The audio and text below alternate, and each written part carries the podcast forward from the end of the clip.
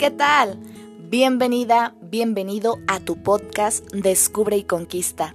Mi nombre es Rey Sánchez y es un placer para mí recibirte en este espacio en la serie Microlecturas, donde en esta ocasión revisaremos el libro 12 Pilares, escrito por Jean Ron y Chris Gaidener. El capítulo que revisaremos es el número uno, que lleva por nombre Un encuentro casual.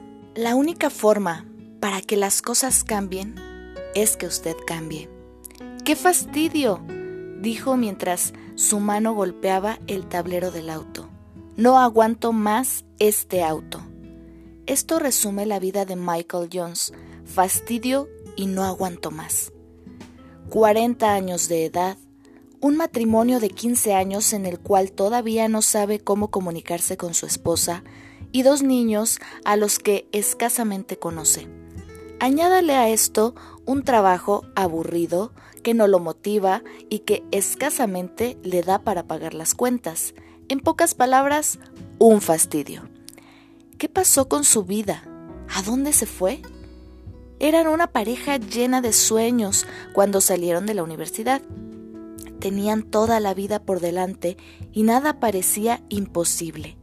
Estaban llenos de energía y querían hacer muchas cosas, pero ahora se encuentran muy lejos de lo que una vez soñaron ser.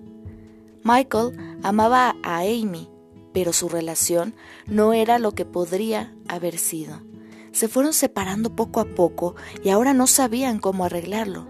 Los niños eran maravillosos, pero no había ninguna conexión entre ellos, según lo que él pensaba que cualquier familia normal debía ser y su trabajo definitivamente no era lo que él quería. Un hombre a su edad, ganando un modesto sueldo y sin alternativas. No, esto no se parece en nada a lo que se había imaginado. Se sentía estancado, con un trabajo sin posibilidades y muy pocas o nulas relaciones. Esto no era el éxito ni la felicidad que él y Amy habían planeado pero su vida estaba a punto de cambiar. Este auto es lo peor, pensó mientras el auto se apagaba entre ruidos y corcoveos. Iba a 40 kilómetros por hora cuando el motor se paró y solo logró estacionarlo cerca de una señal de pare en la carretera. Iba a atender una llamada de un cliente y nunca había tomado otra carretera.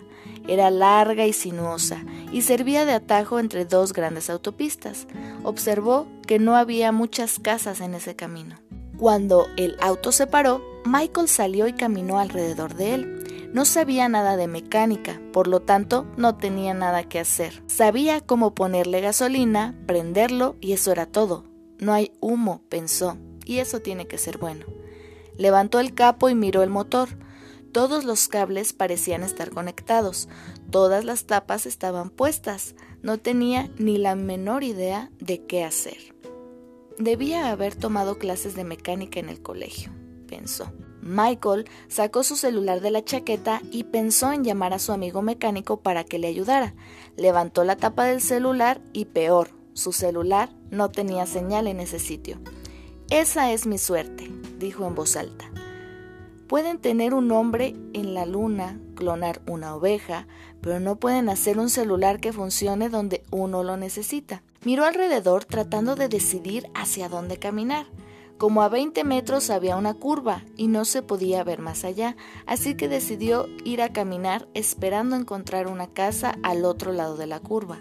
A medida que caminaba pateaba las piedras del camino, frustrado, solo y estancado.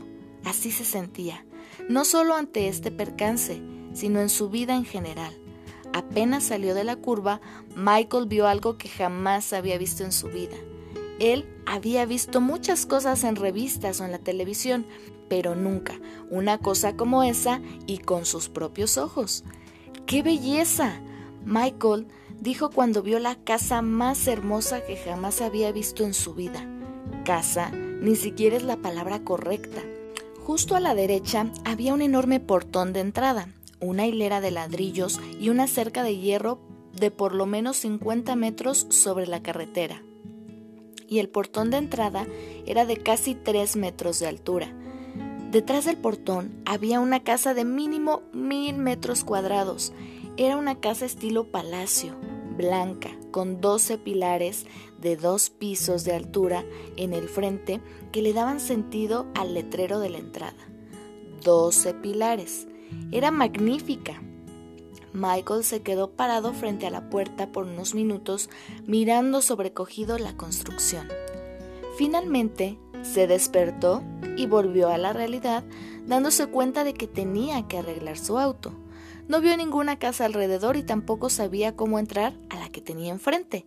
En ese momento vio a un hombre viejo, vestido con overol blanco, saliendo de lo que parecía un taller justo a la derecha del camino. El hombre se dirigió hacia la puerta. Cuando estaba a dos metros de ella, le preguntó ¿Puedo ayudarlo en algo, joven? Oh, sí. Quiero decir, eso espero. Mi auto se averió, mi teléfono no funciona y no puedo llamar para que me ayuden. ¿Me podría prestar un teléfono?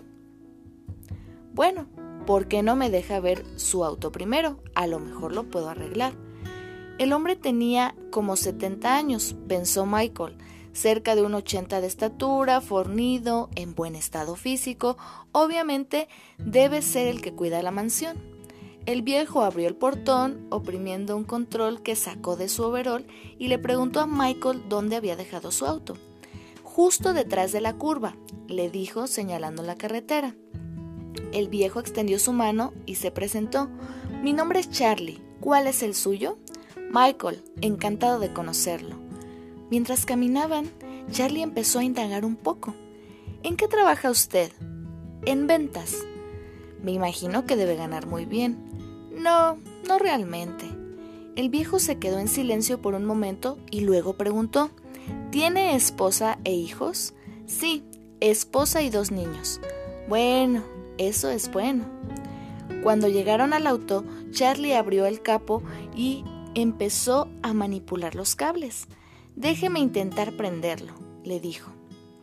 Michael le dio las llaves y Charlie intentó prenderlo varias veces pero no funcionó. Aunque el medidor de gasolina indicaba la mitad, Charlie sospechó que estaba dañado y que Michael simplemente se había quedado sin gasolina.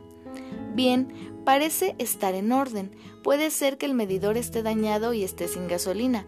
Vamos a buscar algo de combustible en el taller. Aunque Michael pensaba que eso no era posible, tampoco tenía otras opciones, así que dijo, está bien, vamos. Comenzaron a caminar hacia el taller y tan pronto traspasaron la entrada, Michael preguntó acerca de la casa y de su dueño. ¿Quién es el dueño de esta casa? El señor Davis. La construyó hace 20 años con su esposa. Es un hombre de negocios muy importante. Posee diferentes empresas, tiene intereses en muchas cosas. Debe ser muy exitoso. ¿Qué tan grande es la casa? La casa principal tiene 1400 metros cuadrados. Usted no puede verla desde aquí. Hay una casa de aproximadamente 400 metros cerca de la piscina y otra casa para invitados de 150 metros en la parte de atrás. ¡Wow! respondió Michael. Él debe tener mucho dinero. Sí, algo así. Pero el señor Davis no piensa solamente en dinero, él se enorgullece de ser exitoso en todo lo que se propone. La vida es mucho más que solo dinero. Eso es fácil de decir cuando se tiene dinero, dijo Michael. Es verdad, pero el señor Davis fue exitoso antes de tener todo ese... De hecho, ¿ve esos pilares en el frente de la casa? Cada uno representa un área diferente que el señor Davis dice es importante en la vida para tener éxito. Él construyó esta casa así para representar su filosofía sobre la vida. Sí, eso suena interesante. En ese momento llegaron al taller. ¿Le gustaría una taza de café? preguntó Charlie. Acababa de colar café en el momento en que lo vi en la puerta. Sí, muchas gracias. Michael miró a su alrededor. El taller era tan grande como su casa. Tenía todas las herramientas imaginables. ¿Cómo le gusta el café? Negro y sin azúcar. Gracias. Charlie sirvió el café y se lo dio. Aquí tiene. Gracias. Michael tomó un sorbo y miró por la ventana a la casa grande. Me encantaría tener tanto éxito. Estoy seguro de que si se lo propone, usted también puede, dijo Charlie. Bueno, He hecho lo que he podido en los últimos 18 años y no he conseguido nada. Me imagino que ha trabajado duro, ¿verdad? Preguntó Charlie. Sí, he trabajado muy duro, más que la mayoría. Trabajo muchas horas al día, hago horas extras, todo. Ese puede ser su problema, sugirió Charlie. ¿Trabajar duro es un problema? preguntó Michael, mirando confuso. No, trabajar duro no es un problema por sí mismo, pero el señor Davis siempre dice que el primer pilar del éxito está en trabajar duro en usted mismo más que en su trabajo. No lo entiendo, dijo Michael. El señor Davis tiene los 12 pilares del éxito como le comentaba. El primero habla del desarrollo personal. El éxito viene cuando usted se desarrolla más allá de lo que actualmente es. Por lo tanto, usted tiene que trabajar mucho en usted, mejorándose a sí mismo más que en su trabajo.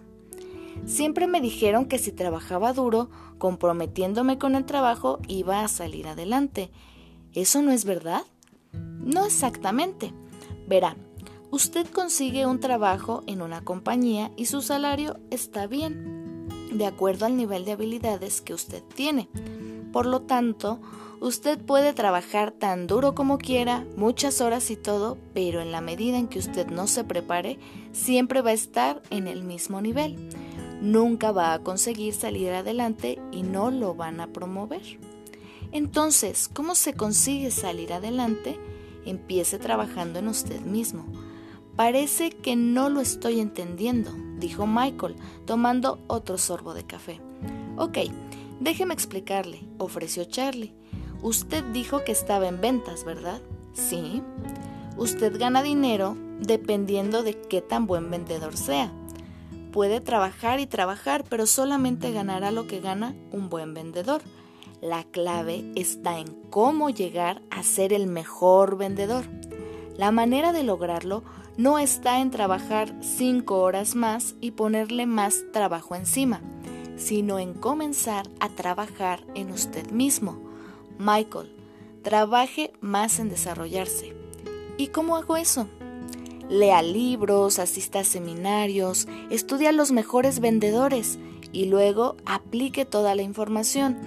Ponga en práctica lo que ha aprendido. Trabaje integrando esas ideas en su trabajo diario. De esa manera, cuando usted haga las 10 llamadas de ventas diarias, conseguirá mejores resultados porque usted será un mejor vendedor. Mm, Michael continuó, mirando la mansión a la distancia. Luego se volvió hacia Charlie. Usted es realmente inteligente, le dijo con una sonrisa. Le estoy contando lo que el señor Davis dice.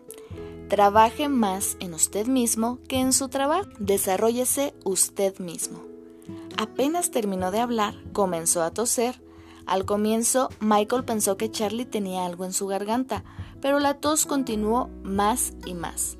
¿Está usted bien? preguntó Michael preocupado. Esperó por lo menos un minuto más hasta que Charlie terminó de toser. Estoy bien. Algunas veces me dan accesos de tos. Eso es todo. Ya me estaba preocupando por usted.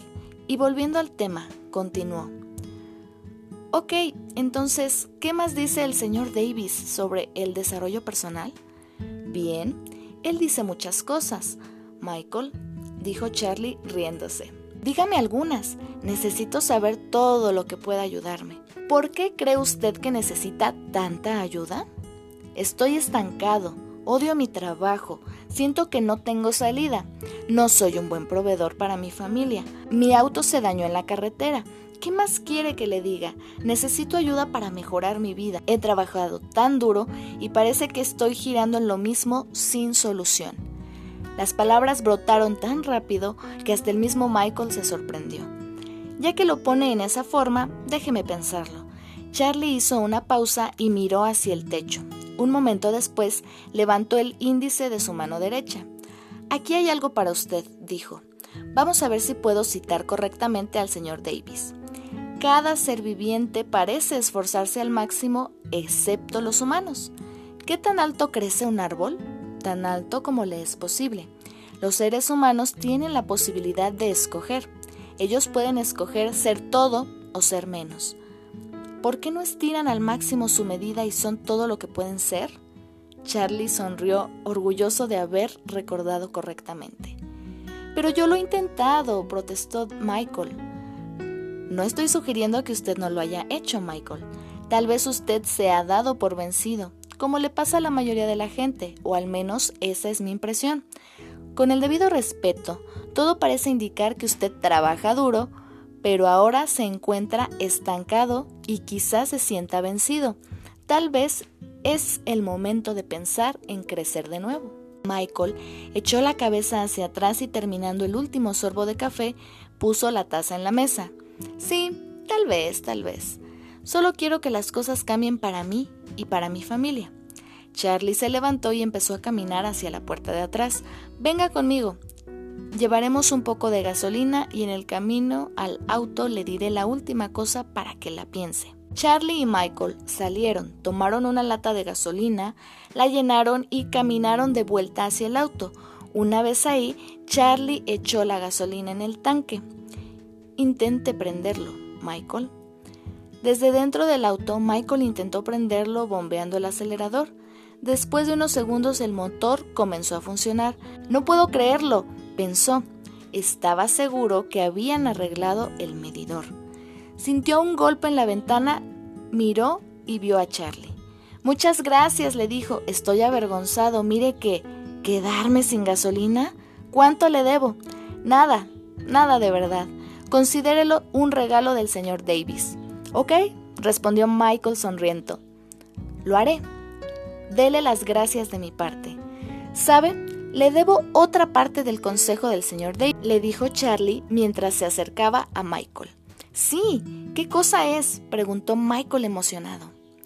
Usted dijo que quería cambiar las cosas para usted y su familia, ¿verdad? Sí, realmente quiero hacer. Como le he venido diciendo, el señor Davis dice que la única forma de que cambien las cosas es que usted cambie. ¿Qué va usted a cambiar para que cambie su vida? Si continúa viviendo como ahora, seguirá teniendo la misma vida que tiene. Así es como funciona. Michael se quedó mirando el capo. En su mente, él sabía que había muchas cosas que quería cambiar cosas que él sabía que tenía que cambiar. Charlie le dio un golpecito al auto y dijo, Ok, suficiente por hoy. Piense en eso, Michael. Siéntase libre de venir y le contaré más acerca de los pilares del éxito del señor Davis. Le dio una tarjeta que simplemente decía Charlie con un número de teléfono. Este es el número de mi taller. Es la mejor manera de encontrarme. Llámeme la próxima vez que venga. Lo haré, respondió Michael. Lo haré. ¿Quiere que lo lleve hasta el portón? No, gracias. Necesito hacer ejercicio. Pero le diré otra cosa, dijo Charlie. ¿Qué es? Arregle el medidor de la gasolina, le respondió Charlie con una sonrisa. De eso puede estar seguro, dijo Michael mientras se ponía en marcha. Charlie se quedó mirando mientras Michael se alejaba. Buen muchacho, pensó. Espero que regrese. Tiene potencial, pero también tiene problemas y necesita ayuda. Diciendo eso, Charlie dio la vuelta y caminó hacia los doce pilares. Hasta aquí dejamos la microlectura del primer capítulo del libro 12 pilares. He de confesarte que yo no conocía este libro, pero estoy en un grupo donde conocí a una mujer maravillosa, que es mi compañera, con la que hago los lives en Facebook, y, ella lo recomendó. Entonces tenía planeado que fuera otro libro, incluso ya había grabado el podcast, pero tuve ahí unos detalles técnicos y no se guardó. Así que dije, está bien, a lo mejor no correspondía el otro libro, sino este.